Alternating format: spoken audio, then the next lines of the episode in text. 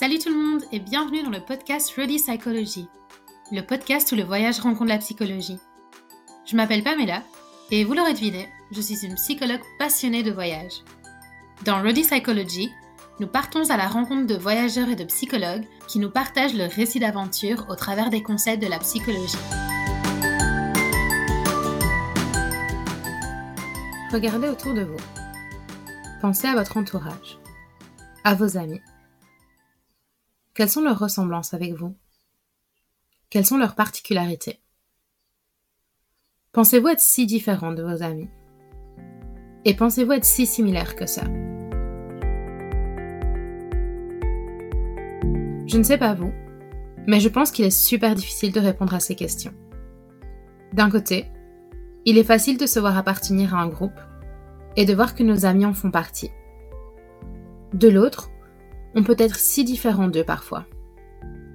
Alors comment y voir clair Pourquoi est-ce important de se sentir semblable à nos amis?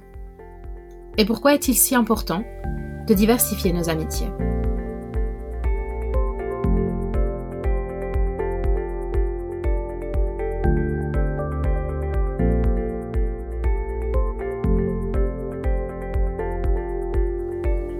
En tant qu'être humain, il est normal de vouloir nous entourer de personnes similaires à nous.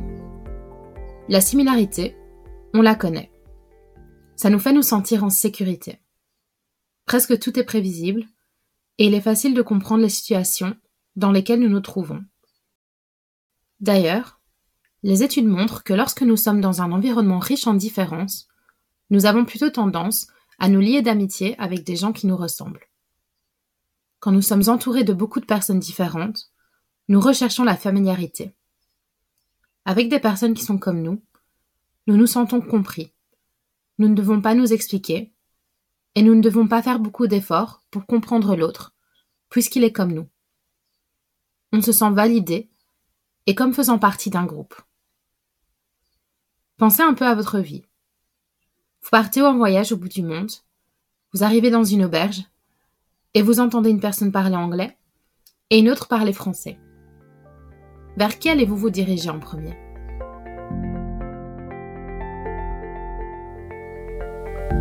La différence, elle, peut être un peu déroutante et inconfortable. Pourtant, diversifier nos amitiés peut rendre nos vies beaucoup plus riches. Être entouré de personnes différentes nous aide à remettre en question nos normes, nos croyances et nos valeurs. Lorsque nos amis sont différents de nous, nous sommes confrontés à d'autres points de vue, de nouvelles perspectives. Cela nous apprend à prendre du recul et de voir les choses différemment. Dès lors, la différence nous rend plus ouverts d'esprit et plus empathiques. Échanger avec des personnes différentes de nous nous permet de comprendre les défis auxquels les autres ont été confrontés, leurs ressentis, leur vécu, leur histoire. Ces amitiés nous permettent d'en apprendre davantage sur le monde et sur des expériences autres que celles que nous avons vécues. En plus, la différence nous rend plus créatifs. Lorsque nous échangeons avec des personnes différentes de nous, nous réfléchissons davantage. Nous incluons des avis d'origine diverses et nous arrivons ensemble à des idées nouvelles. Enfin, les amitiés diverses offrent des possibilités d'apprentissage uniques voire des relations de type mentor. Nous pouvons bénéficier de la sagesse d'autrui et partager la nôtre. Cela génère beaucoup d'émotions positives et renforce le sentiment de connexion entre les personnes. Alors si au début, diversifier nos amitiés peut sembler inconfortable, cela peut aussi être libérateur. Apprendre à connaître différentes façons de vivre notre vie nous permet de voir qu'il existe de multiples façons de faire les choses.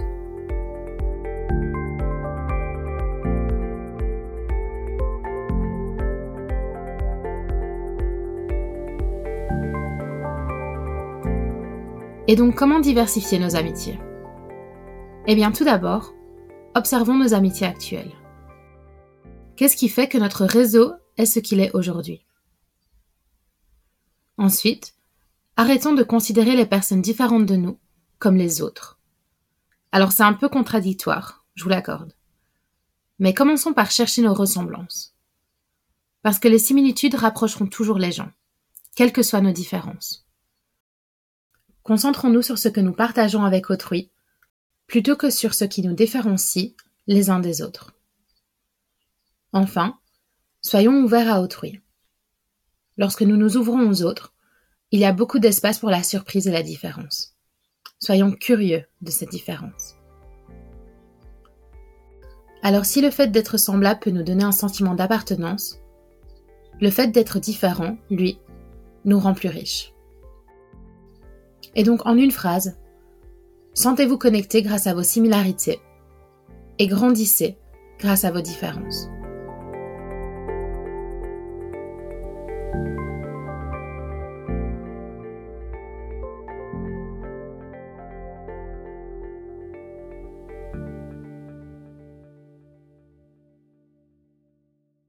L'épisode d'aujourd'hui est la première partie de ma conversation avec Mathilde. Mathilde vit plusieurs vies grâce à ses voyages. Mais un thème commun qui la suit partout, c'est l'amitié. Que ce soit au lycée en Bretagne, à Paris, à Londres ou en Nouvelle-Zélande, Mathilde diversifie ses rencontres et chérit ses amitiés. Mais alors, pour elle, c'est quoi l'amitié? Et comment Mathilde se fait-elle des amis au cours de sa vie? J'espère que cet épisode vous inspirera et que Mathilde vous apportera une vision belle et douce de l'amitié. Alors vous êtes prêts? En route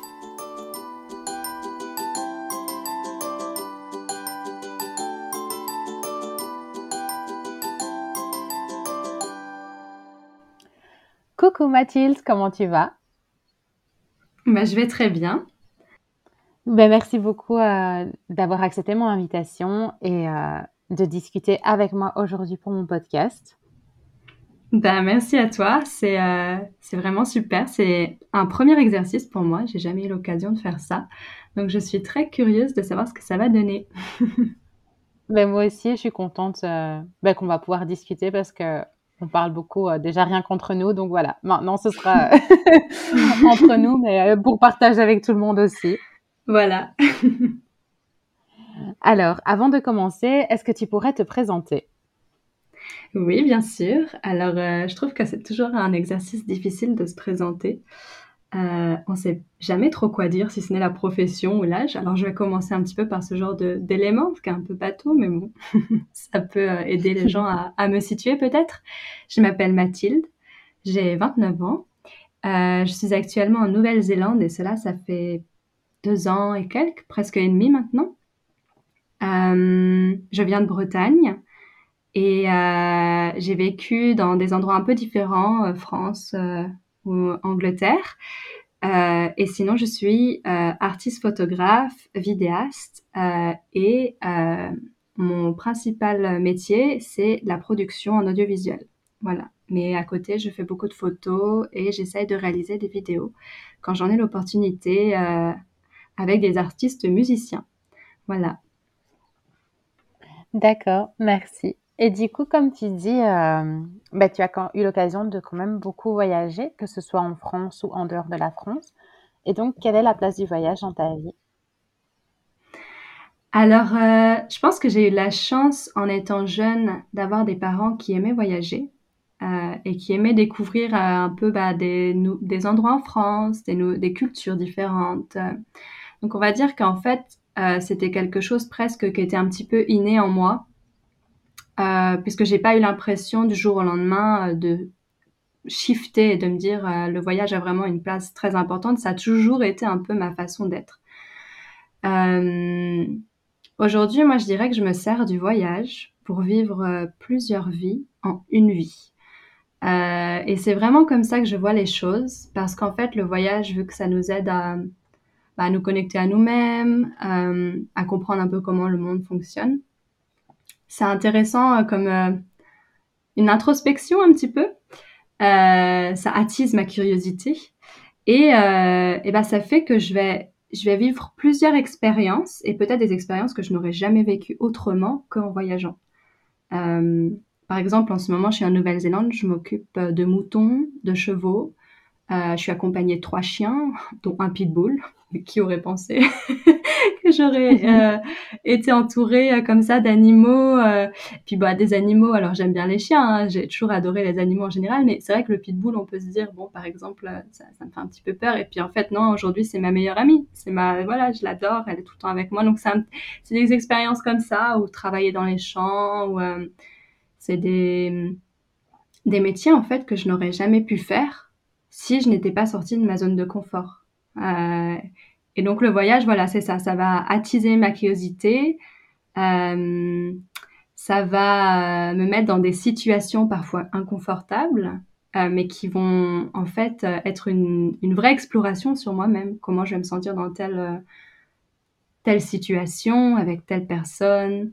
voilà, donc c'est c'est un petit peu une ode à la vie finalement le voyage. C'est euh, voilà, plus on voyage, plus on a d'expériences, plus ces expériences nous révèlent à nous-mêmes, plus on rencontre des gens, ça nous révèle.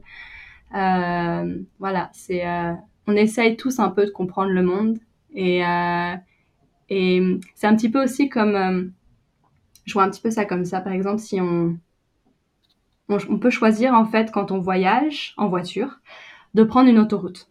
Voilà, une autoroute, c'est simple, ça nous mène d'un point A à un point B.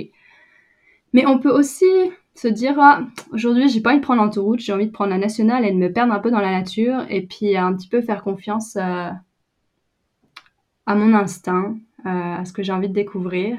Et tiens, ce chemin, il a l'air sympa, je sais pas trop où il mène, mais je vais y aller. Puis par exemple, il peut me mener à un endroit super beau. Je sais pas, un champ de lavande ou n'importe quoi. Si j'avais pris l'autoroute, j'aurais jamais vu ça. J'aurais peut-être même pas vu le renard qui a traversé la route. Euh. Donc voilà, le voyage, je vois ça comme une façon euh, différente, euh, on va dire, d'avoir peut-être une vie toute tracée. c'est voilà, attiser ma curiosité par avoir choisi en conscience de prendre les petits chemins et pas la grande autoroute. Voilà. D'accord. La façon dont euh, tu as décrit ça au début, quand tu disais euh, c'est une façon d'avoir plusieurs vies dans une seule vie, ça m'a fait penser. Et alors peut-être que c'est parce que euh, je suis un peu biaisée par le fait que tu as travaillé dans l'audiovisuel aussi, mais ça me fait penser à des mini vignettes qui forment bah, une plus grosse vignette en fait. Je ne sais pas si tu vois un peu ce que je veux dire. Oui, c'est beau ce que tu dis. J'aime bien cette notion. D'ailleurs, on, a souvent des, des exemples comme ça de photos, de portraits de personnes avec à l'intérieur plein de petites photos et ça forme leur, euh, leur image. Euh, c'est vrai que moi je pense que j'ai choisi le voyage pour me découvrir. Après, il y a tellement de façons de vivre sa vie et de se connecter avec soi-même et, et, chaque vie euh, est un peu comme un cadeau et a plein euh, d'opportunités à offrir. C'est-à-dire qu'on peut rester finalement euh, habité là où on a vécu durant toute son enfance. Et par le fait même de rester à cet endroit et le contempler, d'avoir une vie euh, richissime. Et, et ça, c'est vrai que c'est vrai que c'est magnifique. Et l'image peut, en effet, euh, cette métaphore euh, est très très jolie, peut en effet nous, nous donner cette vision qui est très belle. oui. Mais justement, parlant euh, bah, du fait de même en étant chez soi, etc., j'aimerais bien faire un petit retour en arrière et euh, bah, revenir euh, chez toi en France. Est-ce que tu pourrais nous parler un petit peu de, ta vie en France avant bah, tes plusieurs voyages? Oui, bien sûr.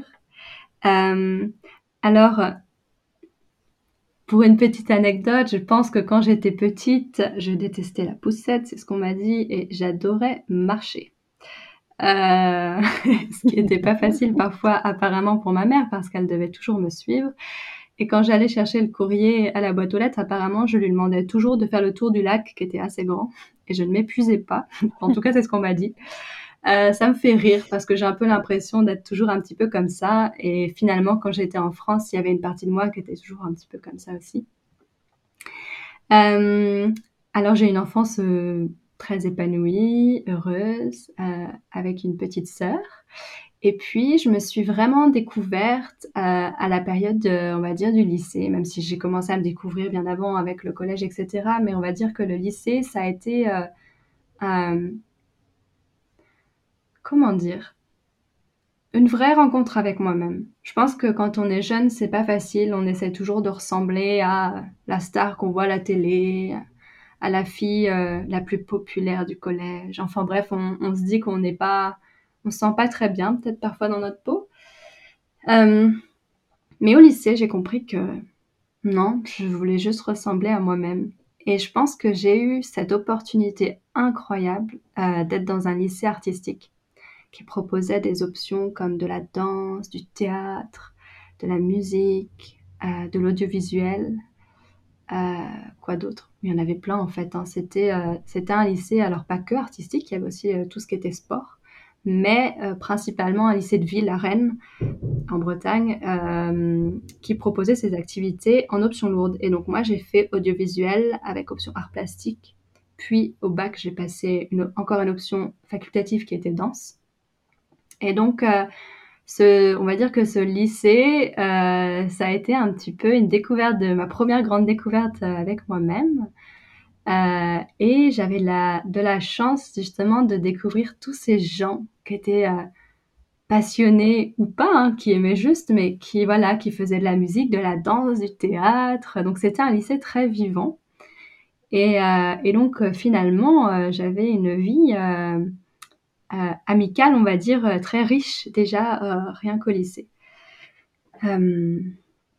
j'avais aussi envie de toujours un petit peu de voyager plus loin, d'aller voir plus loin. Ah, mais ça, c'est vraiment le côté curieux, on va dire. Euh, et j'ai eu énormément de chance, encore une fois, parce que ma mère m'a proposé d'avoir une correspondante quand j'étais en première. Alors, c'était euh, c'était vraiment une super opportunité. Euh, j'ai une correspondante qui est arrivée pendant trois mois en hiver en France et ça a été son premier Noël dans le froid, puisqu'en en Australie, ils fêtent Noël en été. Et, euh, et ça a été, euh, ça a été vraiment euh, une expérience très enrichissante, ne serait-ce que pour partager les cultures et puis la langue, apprendre l'anglais. J'avais pas un anglais à l'école qui était très bon, mais j'étais très curieuse. Et puis ça m'a aussi amené à aller la voir, puisque je me suis très bien entendue avec elle. Je suis partie la voir en juillet et août, et j'ai fait deux mois à Sydney. Et ça a été pour moi un super cadeau. Euh, j'avais 16 ans quand je suis partie, j'ai fêté mon 17e anniversaire en Australie. Ça a été un super cadeau que de pouvoir être seule et prendre l'avion seule et explorer euh, Sydney, ses environs, euh, voilà, avoir ouais, ce grand voyage pour moi toute seule. Ça a été vraiment comme une renaissance, c'est-à-dire que personne me connaissait je pouvais dire ce que je voulais, je pouvais être qui j'avais envie d'être. euh, et ça, c'est ça, c'est vraiment un, super cadeau en fait, euh, que justement d'arriver dans un endroit où finalement on n'a rien à prouver à personne. Et c'est tellement agréable. Et je pense que ce cette correspondance qui s'appelait donc, enfin qui s'appelle et que je vois toujours qui s'appelle Rachel, euh, ça a été euh, un second déclic sûrement pour moi.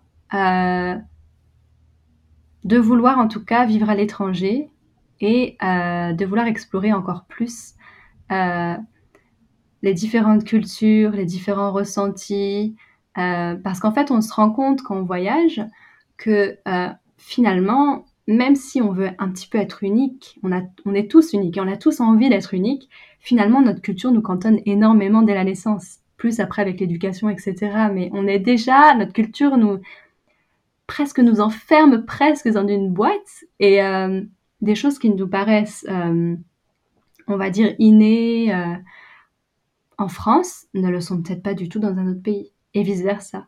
des choses qui paraissent peut-être jolies en France ne paraissent pas jolies dans d'autres pays. Et ça, je trouve que c'est très intéressant d'avoir ce premier contact justement avec le voyage et avec cette, un peu ce choc culturel et de pouvoir en débattre avec quelqu'un. Euh, voilà. Donc ça, c'était c'était une très bonne expérience.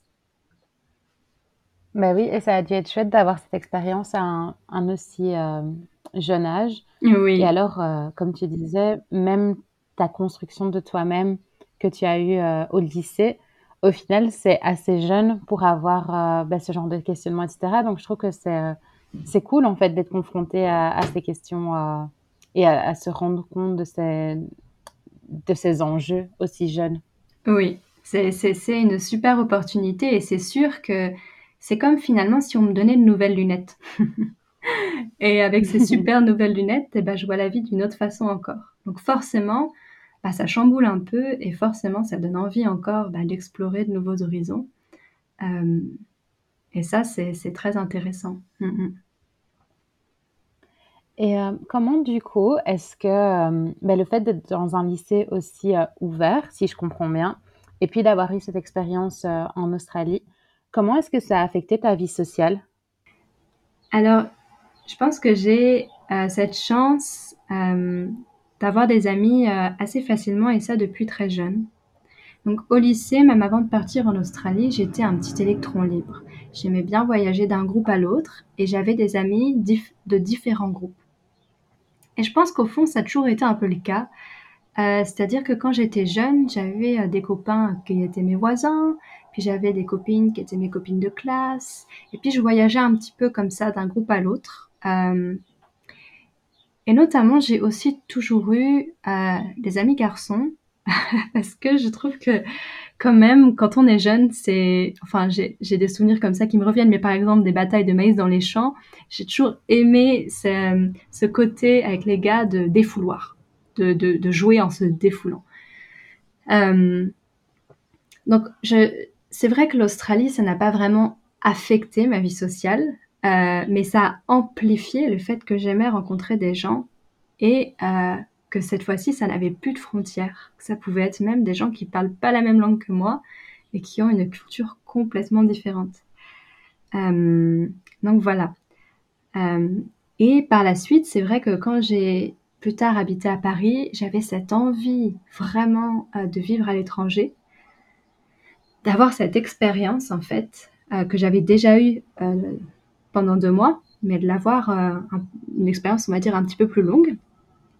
Et euh, j'aimais bien euh, provoquer un petit peu euh, l'inconnu, c'est-à-dire que j'ai fait du couchsurfing chez moi dans mon appartement et j'ai eu par exemple Tamara qui est une très bonne amie maintenant brésilienne qui est venue une semaine à Paris. Et puis après elle est venue me voir aussi en Bretagne chez mes parents. Puis après je suis venue la voir à Toulouse et puis après, on s'est revus à Londres. Et puis, bah, mon prochain voyage, je sais que ce sera pour aller la voir au Brésil. Et euh, je pense que l'Australie, ça m'a montré qu'il n'y a pas de frontières. Et qu'en fait, les amis, les rencontres, ce n'est pas seulement cantonné, on va dire, dans notre cercle social, mais il faut aussi savoir un petit peu les provoquer. Et que finalement, le langage, eh ben, c'est pas, euh, c'est pas une barrière en soi. Parce que mon anglais était bon en fait quand je suis partie en Australie. Euh, mais ça n'a pas du tout été une barrière. Et au contraire, je suis revenue et j'avais un très bon anglais. Donc euh, c'est c'est voilà, c'est ça qui est, qui est intéressant. Et puis à Paris, euh, après le lycée, quand je suis partie un peu plus tard, je pense que ce qui a été important pour moi, c'est aussi comprendre, en étant dans une capitale, que hum, y a plein de cultures différentes et que je pouvais manger dans des restaurants. Je pensais ne jamais manger avant, puisqu'à Rennes, il n'y a pas grand-chose. Je me souviens, la première fois que j'ai mangé des sushis, c'était à Rennes et je découvrais un monde inconnu. euh, à Paris, des copines euh, un peu de tout horizon et ça, c'était super. Euh, j'ai des très bons souvenirs avec des copines euh, qui partageaient des cultures différentes, qui avaient des backgrounds différentes que le mien que ce soit copine vietnamienne, euh, voilà, c'est ou coréenne. Enfin voilà, pour moi ça c'est vraiment du partage. Euh, vraiment c'est c'est des très très bons souvenirs de vie sociale. Donc je pense que j'ai toujours ce côté un petit peu électron libre, à être très ouverte aux gens et euh, voilà, à une vie sociale, on va dire riche et très épanouie. Voilà, savoir rencontrer les gens un peu euh, en provoquant euh, la rencontre. Euh, parfois, ça m'arrivait dans les bars. En tout cas, je pense à mon amie vietnamienne, Morgane. Enfin, elle, elle est française. Ses parents sont vietnamiens. je l'ai rencontrée dans un bar. Et, et ça, c'est super. Et c'est une super amie aujourd'hui encore. Donc, c'est ça, en fait, vraiment être ouverte aux gens. Et peut-être que l'Australie m'a encore plus donné cette possibilité qui est euh, l'ouverture à la rencontre et à l'autre. Euh, voilà. J'ai l'impression que pour toi, la diversité et les différences, euh, tu les vois plutôt comme des opportunités plutôt que comme des barrières, en fait.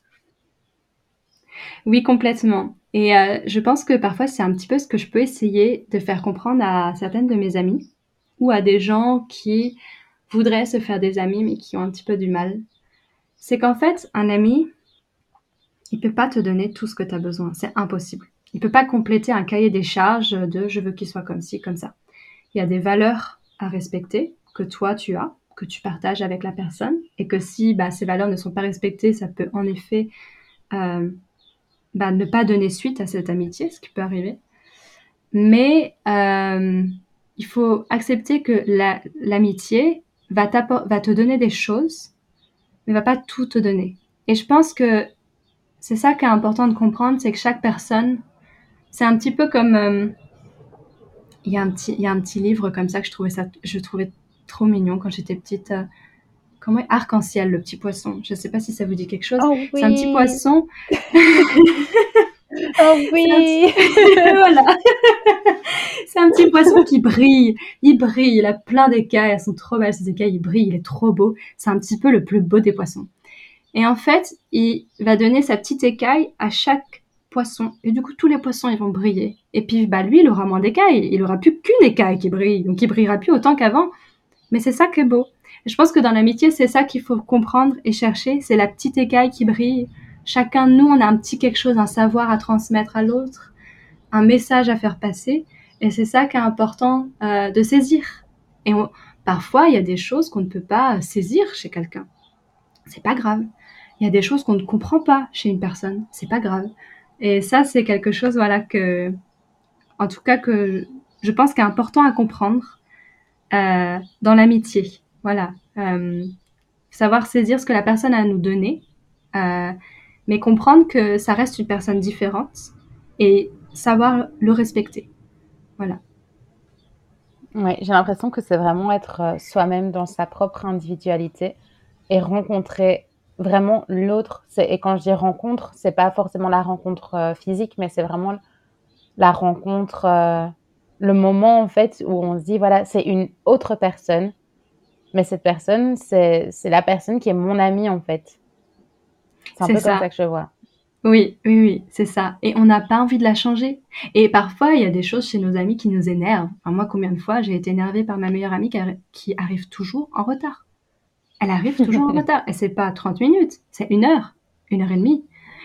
Et bah, je sais qu'elle est comme ça maintenant. je sais qu'elle fait des efforts sur ça. Mais c'est pas grave. Je l'accepte. Euh, je fais des petits trucs parfois. je lui dis euh, une heure en avance. Parce que je sais comme ça qu'elle arrivera à la bonne heure. Mais c'est, en fait, je pense, je pense qu'il y a un petit côté dans l'amitié qu'il ne faut pas tout prendre personnellement. C'est pas parce qu'une personne arrive en retard que c'est contre nous. Euh, et ça, c'est des petites choses à comprendre vraiment. Chacun a une personnalité, chacun a une façon de vivre dans le monde qui nous entoure. Et c'est à nous, en tant qu'être humain, de, de, prendre ce qu'ils ont à nous donner et, euh, et de pas sans cesse se juger. Ou... Je pense que c'est vraiment ça, et c'est ça qui est, qui est beau dans la diversité des gens. Et je pense que c'est ça que je recherche chez les gens quand que je rencontre. Euh, Aujourd'hui, je sais que j'ai des amis avec qui euh, je vais partager, par exemple, euh, la créativité. Ça va être des amis qui vont m'apporter énormément de créativité, énormément euh, d'idées de création, avec qui j'ai envie de, de créer, que ce soit de la peinture, de la vidéo, de la danse. Puis j'ai des, des, amis, ça va être plus de la philosophie, des discussions philosophiques, etc. puis j'ai des amis, bah c'est plus des relations sur l'enfance. Ils m'ont vu évoluer jusqu'au lycée, jusqu'à maintenant. Donc, c'est des relations euh, qui, sont sur le long terme, d'évolution, donc de compréhension. Donc voilà, chaque, euh, on va dire que chaque personne nous apporte euh, une couleur, une écaille, et que après c'est à nous de les utiliser dans notre vie. Voilà. Oui, non, c'est une très belle façon de décrire l'amitié, je trouve. Parce que, comme tu as sûrement pu le comprendre, j'adore Arc-en-Ciel, le petit poisson. Mais c'est vrai que j'adore, en fait, la métaphore parce que je trouve ça tellement beau, en fait. ah c'est super. Écoute, il m'est venu comme ça, tu vois. ouais. Ben écoute, vision de l'amitié en un mot, le, enfin en, quelques mots, poisson arc-en-ciel, génial. Alors, euh, ben faisons un petit flashback alors jusque euh, ben, le début de ta vie adulte, où mhm. là tu as déménagé à Londres. Et donc, euh, est-ce que tu peux donner un petit peu le contexte par rapport à ce, ben, ce voyage Quel âge tu avais et dans quel contexte que tu es partie? Bien sûr. Alors, euh, j'habitais à Paris à l'époque et ça depuis, je crois, trois ans et demi. Euh, j'avais un travail, je commençais mes débuts dans l'audiovisuel, j'avais fait des stages un petit peu des stages différents dans le domaine du documentaire principalement. Euh, et là, je travaillais donc dans un studio son qui proposait des enregistrements. Et puis, j'ai une de mes très bonnes amies d'enfance qui était ma voisine à l'époque, Léa, donc ma voisine d'enfance. donc, c'était plus trop le cas à Paris, mais euh, elle était partie en stage à Londres. Et j'avais déjà eu l'occasion d'aller à Londres lors d'un voyage en art plastique pour euh, vagabonder dans les musées. Et puis, euh, quand j'ai été la voir, je sais pas, j'ai eu comme un déclic. Je me suis dit, c'est là où je veux vivre. C'est, je veux vivre à Londres. J'avais l'impression que les gens, ils étaient ouverts. j'adorais l'anglais et puis surtout, je suis une grande fan de musique. Et je trouvais qu'à Londres, finalement, dans n'importe quel bar où on va, euh, il y a cette diversité, il y a ces live musique, euh, et puis euh, beaucoup de diversité aussi au niveau des gens. C'est-à-dire que j'ai l'impression que contrairement en France où les bars sont plus réservés aux jeunes jeunes, en Angleterre, tu peux avoir n'importe quel âge et t'asseoir dans un bar sans qu'on te dise, voyons que lui, il est un petit peu vieux pour prendre une bière. Et, et ça, c'est quelque chose que j'ai aimé. Euh, et pourtant, c'est étrange parce que quand j'ai été à Londres la première fois, j'ai détesté. J'ai trouvé que c'était une ville moche. Je comprenais pas ces briques rouges. Je trouvais que Big Ben c'était trop petit. Euh, voilà, vraiment comme une désillusion euh, de ce qu'on peut voir en carte postale. Et quand j'y suis retournée une deuxième fois, ça a été l'inverse. J'ai trouvé que c'était une ville fantastique, incroyablement belle. J'adorais ces briques rouges. mais je pense que c'est un petit peu comme ça, en tout cas pour moi, avec l'art souvent une peinture ou quelque chose qui me déplaît euh, au premier regard va beaucoup me plaire au second parce qu'elle me désarçonne et c'est ça que j'aime en fait. Et je crois que Londres, quand j'y suis retournée avec mon amie Léa, je me suis dit mais c'est absolument là où il faut que j'aille. Et j'ai tellement eu ce coup de cœur que je me suis dit, je me suis donné une date, je crois, je me suis donné jusqu'en septembre. On était en quoi? On était en 2018 2000... Non, on devait être en 2016 ou 2015, je sais plus. Mais je me suis donné cette date, je me suis dit, si je ne suis pas à Londres, à partir de cette date, eh ben j'irai, même si j'ai pas de travail, même si j'ai rien, je prends juste mes clics et mes claques et j'y vais. Et euh, puis en fait, bah, elle n'a pas fallu attendre septembre, puisqu'en mars, j'avais déjà un travail, j'avais déjà un appartement, j'étais déjà à Londres. J'avais passé un entretien euh, chez mes clients à l'époque. Euh, et donc me voilà fraîchement arrivée, où je comprenais l'anglais, mais alors pour le parler, c'était quelque chose d'autre. Mais vu qu'ils avaient besoin d'une personne française pour leurs clients français, bah, ça tombait à pic. Donc comme quoi, parfois, quand on veut quelque chose avec le cœur, faut s'écouter, même si la décision fait peur en soi, il faut s'écouter parce que le cœur, souvent, il trompe pas. Euh, et c'est vraiment ça que j'ai appris aussi, euh, on va dire, avec les voyages, à, sentir cette vibration et nous dire non, non, là, il y a quelque chose, faut que tu t'écoutes. Il y a tout qui va bien se passer et tout va bien se goupiller, se goupiller si tu t'écoutes. Et c'est exactement ce qui s'est passé. Donc voilà, j'ai atterri à Londres. et du coup, tu es partie toute seule Oui, c'est ça. Je suis partie complètement toute seule. J'avais, je pense, 23 ou 24 ans. Je sais plus trop en fait. Je suis partie toute seule. J'avais un ami qui habitait là, euh, mais c'est un ami euh, qui travaille beaucoup. Il est producteur. Euh, producteur, pardon. Je parle en anglais du coup. du anglais. voilà. Donc du coup, je ne le voyais vraiment pas souvent, mais mais je suis partie complètement toute seule là-bas avec mes grosses valises. Et d'ailleurs, mon amie Léa m'a accompagnée à l'Eurostar. c'est elle qui a pris la photo de départ avec mes, bagages. Et voilà, je suis partie, me voilà dans le train, dans l'Eurostar. Et c'était ça que j'attendais, être dans l'Eurostar et ne pas avoir de billet de retour. Oh, ça, c'était incroyablement. Cette sensation-là de me dire, j'ai pas de billet de retour, c'était génial. Je suis partie seule. Et donc, du coup, bah, c'était euh, pour moi, euh, Londres, c'est quand même très grand, c'est beaucoup plus grand que Paris. Donc, c'était parti pour moi. Euh, comment dire, c'était comme une sorte de vagabondage intense puisque je n'avais pas d'amis là-bas. Euh, et que voilà, il fallait que, que je crée des liens, mais ça, j'avais pas vraiment, j'avais pas vraiment peur de ça. Euh, D'ailleurs, euh, l'appartement euh, dans lequel j'ai été, le premier appartement, c'est vraiment été du, du bouche à oreille. J'en avais parlé euh, à des artistes qui venaient en studio s'enregistrer quand j'avais mon travail à Paris, et puis j'en avais parlé à, à une des artistes, et puis elle m'avait dit qu'elle avait une amie à Londres, qui avait un appart, et c'est comme ça que j'ai eu le, le, plan en fait. Donc ouais, c'est beaucoup d'opportunités. Et, et voilà, me voilà seule dans une grande ville. ouais. Les choses se sont un petit peu alignées euh, pour toi au final. Au niveau des amis, oui, complètement. En fait, euh, en fait, je, passais mon temps à marcher des heures dans la ville. J'allais là où il y avait de la lumière ou dans les petites ruelles où je me disais ah ça a l'air sympa, oh ce bar il a l'air chouette. Et c'est comme ça que d'ailleurs j'ai rencontré des lieux un peu secrets finalement que j'ai appris plus tard que, qui étaient un peu secrets à Londres, des clubs de jazz ou euh, des petits cafés, euh, parce qu'en fait je je faisais pas avec mon portable, je me disais pas je vais aller là, non, je laissais mes jambes me guider. Et en faisant ce travail, déjà, ça aide un petit peu à s'adapter à la ville, à comprendre comment elle fonctionne, à comprendre comment les gens fonctionnent, à comprendre comment autour de nous tout bouge. Euh, et suite à ça, bah voilà, je me suis fait des amis euh, à mon lieu de travail, euh, avec qui d'ailleurs je suis toujours en contact. Je me suis fait des amis.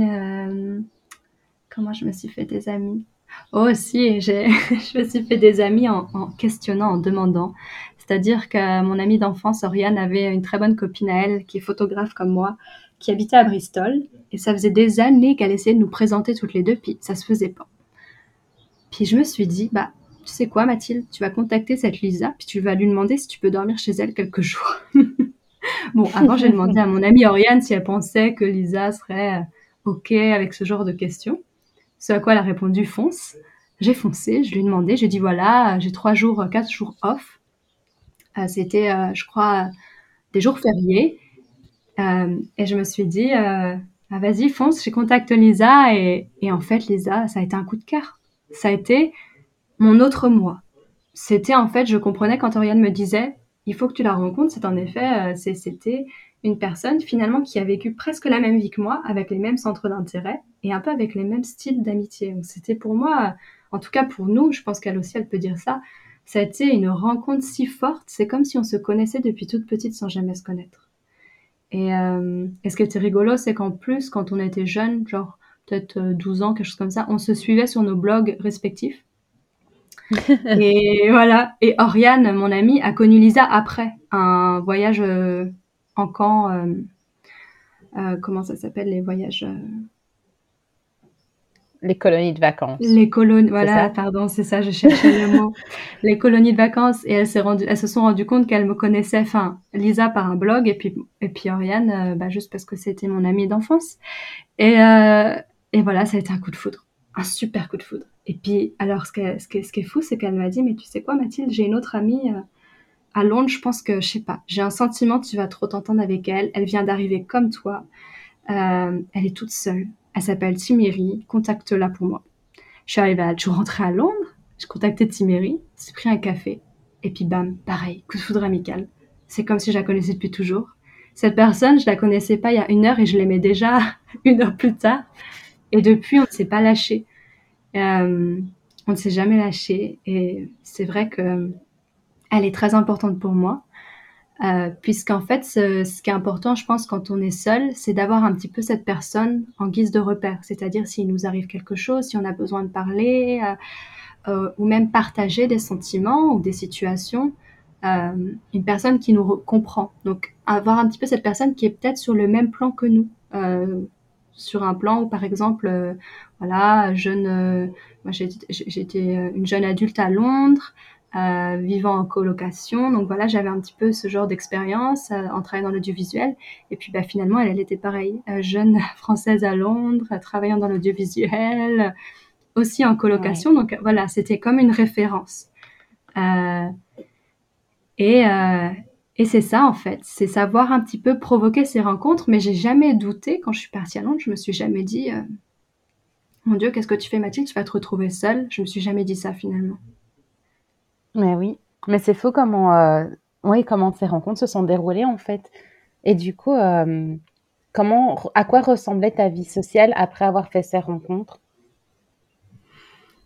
Alors après avoir fait ces rencontres, euh, ma vie sociale s'est multipliée encore plus. Encore une fois, tout est, je pense que tout est question d'opportunité et saisir sa curiosité un petit peu. J'ai déménagé de ma colocation, j'ai été dans une autre colocation qui celle-ci était très spéciale puisque c'était dans un quartier qui était, je dirais pas mal famé, mais quand même pas très réjouissant. Mais artistiquement, je sentais qu'il y avait quelque chose. Il y avait beaucoup de tags. Euh, je sais pas, il y avait quelque chose où je me disais, c'est marrant, ce quartier me fait un petit peu peur. En plus, j'avais été faire la visite euh, en hiver et donc c'était de nuit que je suis arrivée. Et en fait, je suis arrivée dans, une, dans un ancien entrepôt qui a été converti en loft, où il y avait cette personne qui vivait et chaque personne avait une grande chambre, on avait une grande cuisine. Voilà. Donc c'était euh, vraiment quelque chose de nouveau pour moi dans un quartier qui était euh, en fait, ce sont, enfin, ce sont pour la plupart des anciennes usines euh, qui ont été transformées en logement ou en studio artiste. Donc voilà. Donc je suis arrivée là-dedans et en fait, en disant oui à cette opportunité où je me disais mais qu'est-ce que je fais? Pourquoi, pourquoi j'ai envie de venir dans cette coloc? Alors que bon, c'est quand même un petit peu, ça me chamboule. Hein. Là, là clairement, déjà, je suis arrivée à Londres, bam, je sors de ma zone de confort. J'avais un petit appartement sympa dans le centre, etc. Après, hop, je, je, je, me décentre un peu et je vais dans un quartier un petit peu étrange.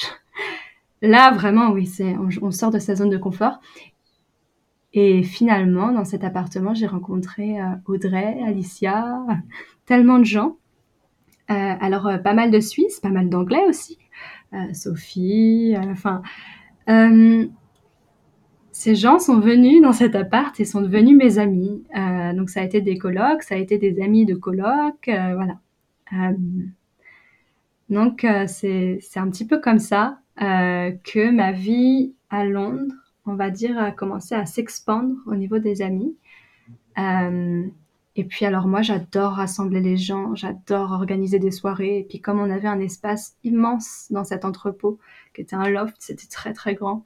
Bah, du coup, je pouvais organiser des soirées. Et puis là, on vivait pas dans un, dans un quartier avec des maisons. On vivait vraiment dans un quartier artistique. Il y avait tout le temps du bruit. Donc, vraiment, il n'y avait aucun, aucun problème, en fait, pour euh, faire un petit peu la fête le week-end et mettre la musique à fond jusqu'à 6 heures du matin. Donc, euh, j'ai commencé à rassembler mes amis comme ça. Et puis à faire des soirées. Et puis euh, de fil en aiguille, et ben, on partage des choses, des moments qui font que ces moments de qualité, bah, ça devient plus. Puis après, ça s'ancre dans le cœur et, après c'est des amis bah, pour la vie en fait. Ça c'est beau. Oui. Oui, non, clairement, clairement. Et du coup, euh, bah, c'est comme ça plus ou moins que ta vie à Londres s'est déroulée. Pendant combien de temps encore que tu es restée à Londres? Je pense que je suis restée à Londres presque 4 ans. Euh, je suis pas très bonne avec les dates à chaque fois. Euh, mais je pense que je suis restée à Londres 3 ans et demi, euh, quasi 4 ans. Mm, mm. Et après ces quatre années, du coup, euh, tu as fait un autre grand voyage qui était aussi ben, un autre, une autre sortie de ta zone de confort, j'ai envie de dire. Oui, voilà. Ben, alors, comment ça s'est passé? Alors, il faut savoir que quand j'étais à Londres, bah, c'est vrai que qui est assez agréable, je trouve, quand on est expatrié, je pense que beaucoup vont, comprendre ce que je vais dire. Quand on est expatrié, on a un peu toujours l'impression d'être en voyage. Et c'est ça que j'adore, en fait. Donc déjà, à Londres, j'avais l'impression d'être en voyage. Puis en plus de ça, c'est vrai que bah, j'avais encore des opportunités de voyage, donc euh, ça m'a pas empêché de voyager avec des copines, notamment mes amies d'enfance avec qui on voyage beaucoup, euh, d'aller un peu à droite à gauche, euh, en Europe principalement. Puis avec mes parents aussi, puisque j'ai pas mal voyagé avec, j'ai continué de voyager beaucoup avec mes parents. et puis et puis voilà, je sais pas, ah oui voilà c'est ça, j'ai une amie qui vivait au Québec et à Québec depuis longtemps mais c'était sa dernière année euh, et je savais que si je ne voyais pas cette amie, donc une amie du lycée, euh, maintenant, bah j'allais aussi perdre l'opportunité de la rencontrer euh, dans son voyage à elle d'expatriation au Québec. Euh, et donc, ça allait être un petit peu dommage de perdre cette opportunité. Donc, j'ai décidé de prendre mon billet d'avion pour aller la voir. Et puis, euh, et puis, euh, voilà, aller la voir à Québec, pardon. Et puis, en fait, quand j'ai pris mon billet d'avion, je me suis trompée. J'ai pris Montréal. Je, ne sais pas dans ma tête, j'ai pas, voilà, j'ai pas compris. j'ai pris Montréal, c'était le moins cher en plus. J'étais très contente de mon opportunité, mais je me suis plantée de billet. Et puis donc du coup, euh, j'ai ma collègue euh, Louise qui euh, était devenue d'ailleurs à cette époque une très bonne amie à moi, me dit ah mais tu sais j'ai mon frère qui habite qui habite à Montréal, ce serait rigolo s'il pouvait être ton guide, voilà, te, te, montrer les environs, etc.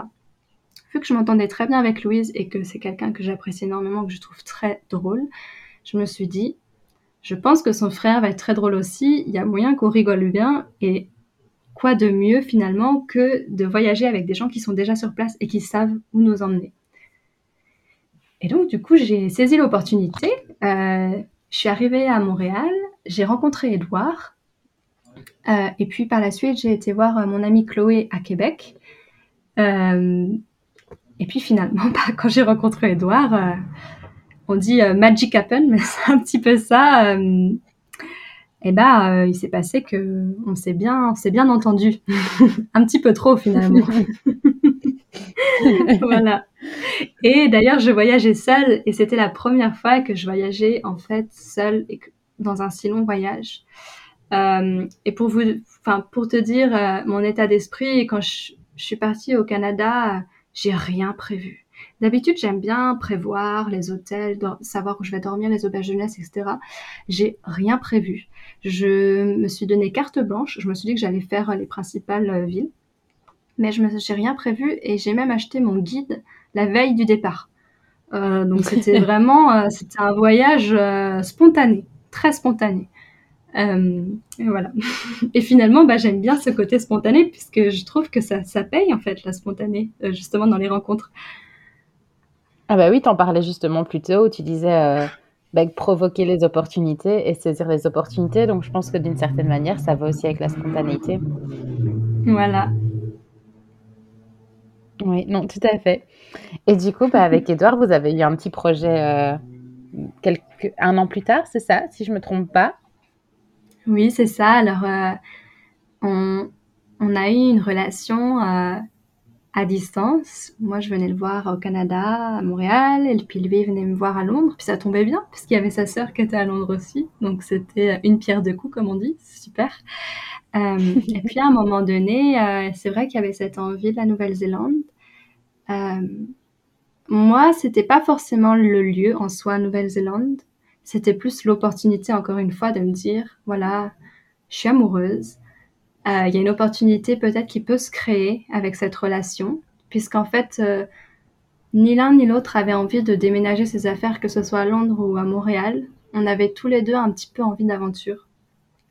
Et, euh, et c'était ça, en fait. C'était un petit peu cette opportunité de me dire, bah, tu sais quoi, Mathilde, ton rêve d'enfance, quand tu prenais le bus et que tu allais au lycée et que tous les jours tu passais devant ce combi van trop beau, et tu te disais à toi un jour, toi aussi un jour, tu, tu connaîtras la vie en van, la van life comme on dit. Ben, en fait, ça a été un petit peu cette opportunité qui s'est présentée, c'est-à-dire que Edouard euh, avait plus qu'un an pour obtenir un visa euh, qui lui permettrait de rester en Nouvelle-Zélande pendant un an, qui s'appelle le Working Holiday Visa. Euh, et il a pris ce visa et, et on s'est dit que voilà, on, on allait faire cette aventure à deux. Euh, pour aussi se rencontrer l'un et l'autre différemment, puisque quand on est à distance, c'est quand même différent que quand on vit en couple ensemble tout le temps. Euh, voilà, là, euh, chacun avait sa vie dans ses pays respectifs, mais quand on se voyait, on se voyait à 100%. Mais c'est quand même une vie différente de couple, on va dire, qui vivent ensemble. Donc ça a été, ça a été un voyage de transition un grand euh, saut dans le vide un petit peu, puisque finalement je ne le connaissais que depuis un an, lui aussi. Euh, et puis bah voilà, ça a été, on part à l'autre bout du monde, en Nouvelle-Zélande, faire de la van life et voir comment, comment ça va se goupiller pour nous en fait.